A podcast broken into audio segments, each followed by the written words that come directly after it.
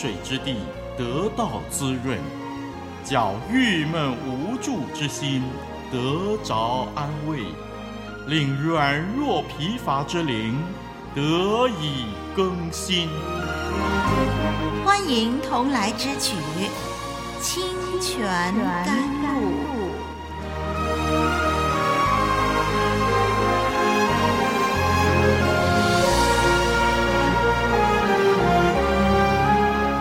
网络上的朋友平安，我是丽文，希望您喜欢我们的节目。在《清泉甘露》这个节目里，我们为您预备了一系列查考圣经的内容。这些年来，透过跟听众朋友一起学习神的话语，丽文受益良多，盼望您也一样。这会儿呢，让我们一起的来学习《创世纪》。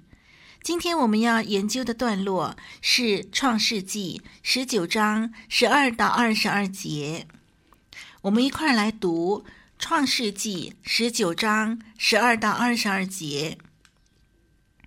第十二节说：“二人对罗德说，你这里还有什么人吗？”无论是女婿、是女儿和这城中一切属你的人，你都要将他们从这地方带出去。我们要毁灭这地方，因为城内罪恶的声音在耶和华面前甚大。耶和华差我们来要毁灭这地方。罗德就出去。告诉娶了他女儿的女婿们说：“你们起来，离开这地方，因为耶和华要毁灭这城。”他女婿们却以为他说的是戏言。天明了，天使催逼罗德说：“起来，带着你的妻子和你在这里的两个女儿出去，免得你因这城里的罪恶同被剿灭。”但罗德迟延不走，二人因为耶和华怜悯罗德，就拉着他的手和他妻子的手，并他两个女儿的手，把他们领出来，安置在城外。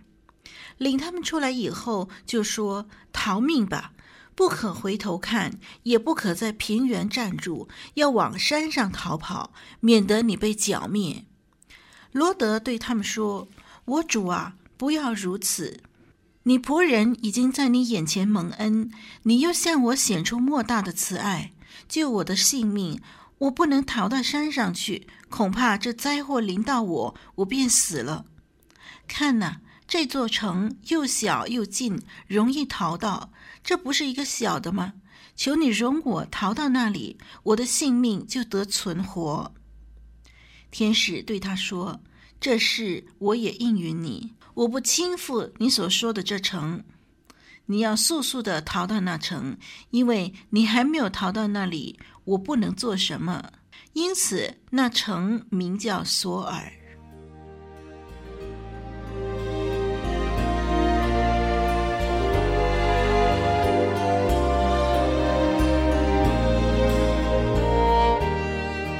亚伯拉罕生平。信心之父教宗，无所保留，全然献上，艰辛倚靠，一生顺服。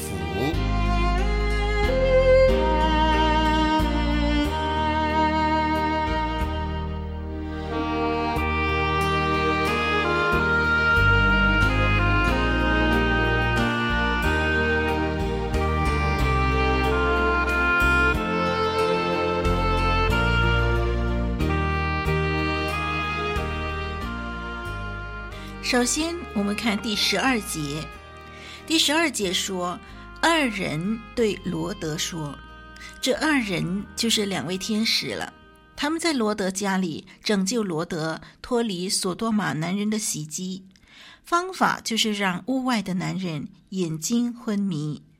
也许就在这时候，罗德开始看出这两位客人不是普通人。”趁着这个发现印象犹新，两位天使以紧迫的口气传递审判的信息，催促他立刻离开。他们吩咐罗德带着家人一起离开。他们说：“无论是女婿是女儿和这城中一切属你的人，你都要将他们从这地方带出去。让我们注意，天使提到罗德的女婿。还记得当罗德要救两位天使脱离索多玛男人的奸污的时候呢，提议用自己的两个女儿来代替。当时他还强调这两个女儿是处女，但是在这里第十二节还有等一下的第十四节呢，却提到女婿。很明显的，他们可能已经有婚约，却还没有真正迎娶，所以两个女儿依旧是处女。从上一集我们的研究当中知道，索多玛的男人都来敲罗德的门，要求交出两位天使。这些作恶的索多玛人当中呢，究竟有没有包括罗德的女婿，我们不确定。但是可以肯定的是，他的女婿一定知道索多玛男人来骚扰罗德的家，因为天使造访罗德的事情已经轰动全城。而他的女婿对于这些作恶的人的行为显然习以为常，甚至我们可以推论，罗德的女婿是索多玛人，是当地人。罗德在很久以前就和这个城建立了密切的关系，他的女儿。日后所犯的乱伦的行为，以及他的女婿对作恶的人不以为意，都可以确定他们的道德深受索多玛影响，包括罗德的家人。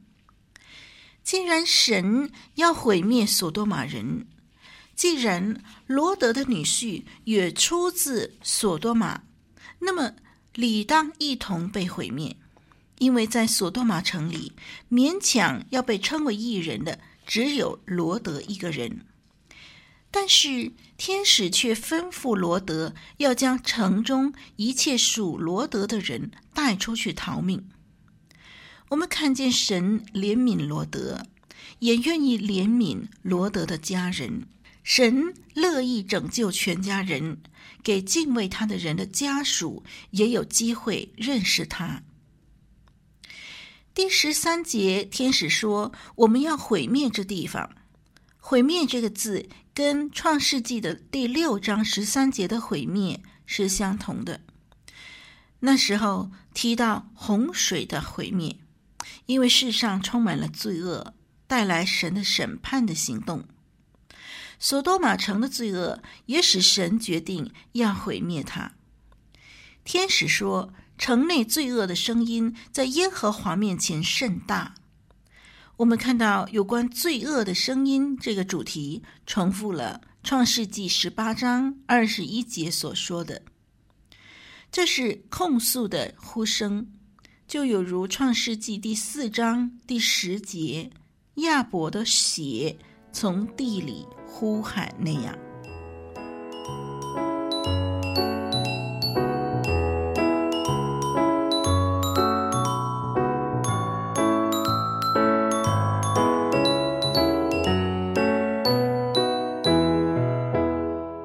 想抒发您收听节目的感想心得吗？嗯，欢迎来信寄到以下电邮地址：t h u e k 二零零四 at yahoo dot com。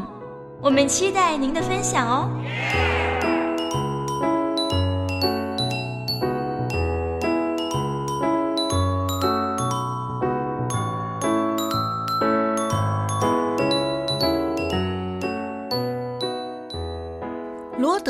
天使的宣告，一开始的时候一定感觉到非常的困惑，不知道如何是好。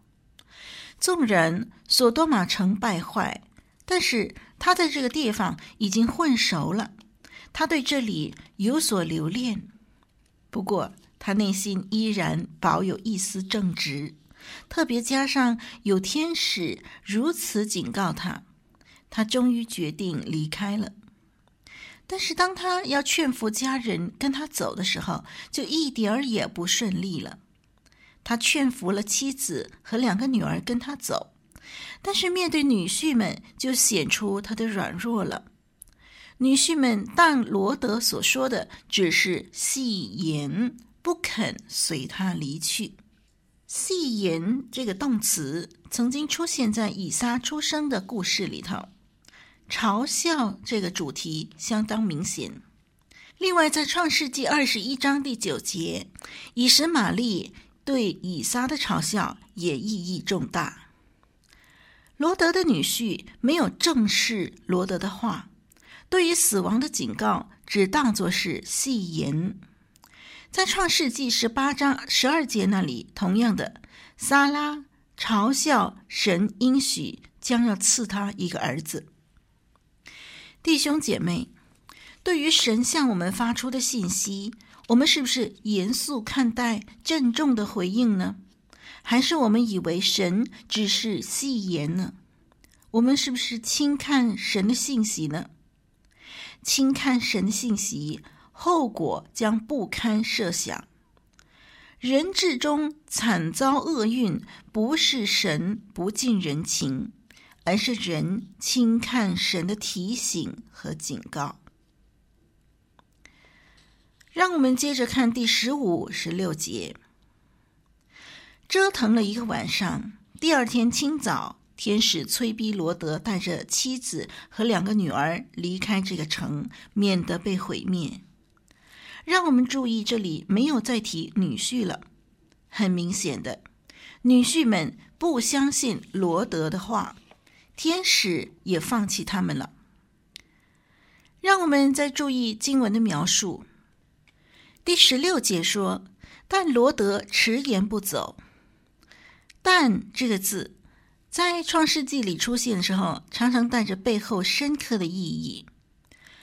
罗德在索多玛城已经不短的时日，亲眼目睹索多玛的罪恶，如今又亲眼看见天使来访，发出审判的信息，说明这个地方外表再怎么吸引人，也不是一个值得留恋的地方。然而，罗德竟然放不下，他迟延不走。这个字带出了犹豫、耽搁、等候。很明显的，索多玛已经成为罗德生命的一部分。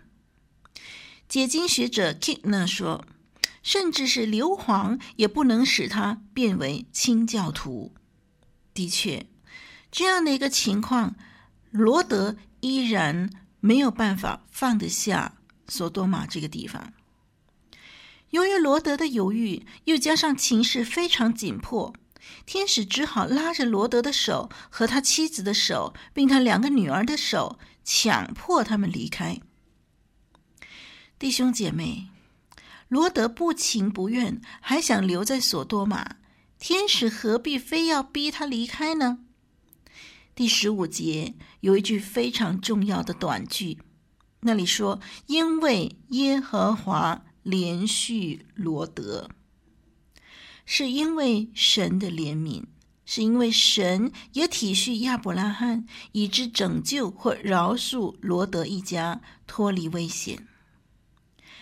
人在神面前所领受的恩典，是因为神的怜悯，而不是自己有什么功劳。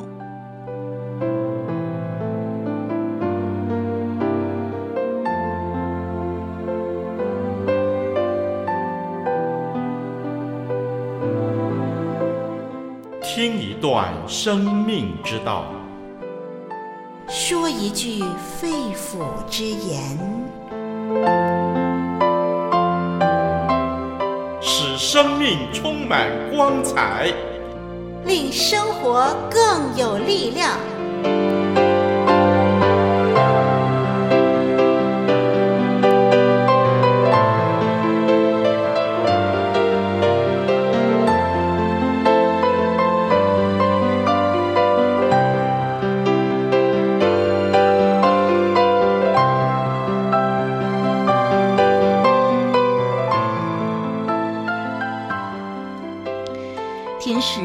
着他的手逃出城外，吩咐他们往山上逃亡，不要停留在平原，也不要回头看。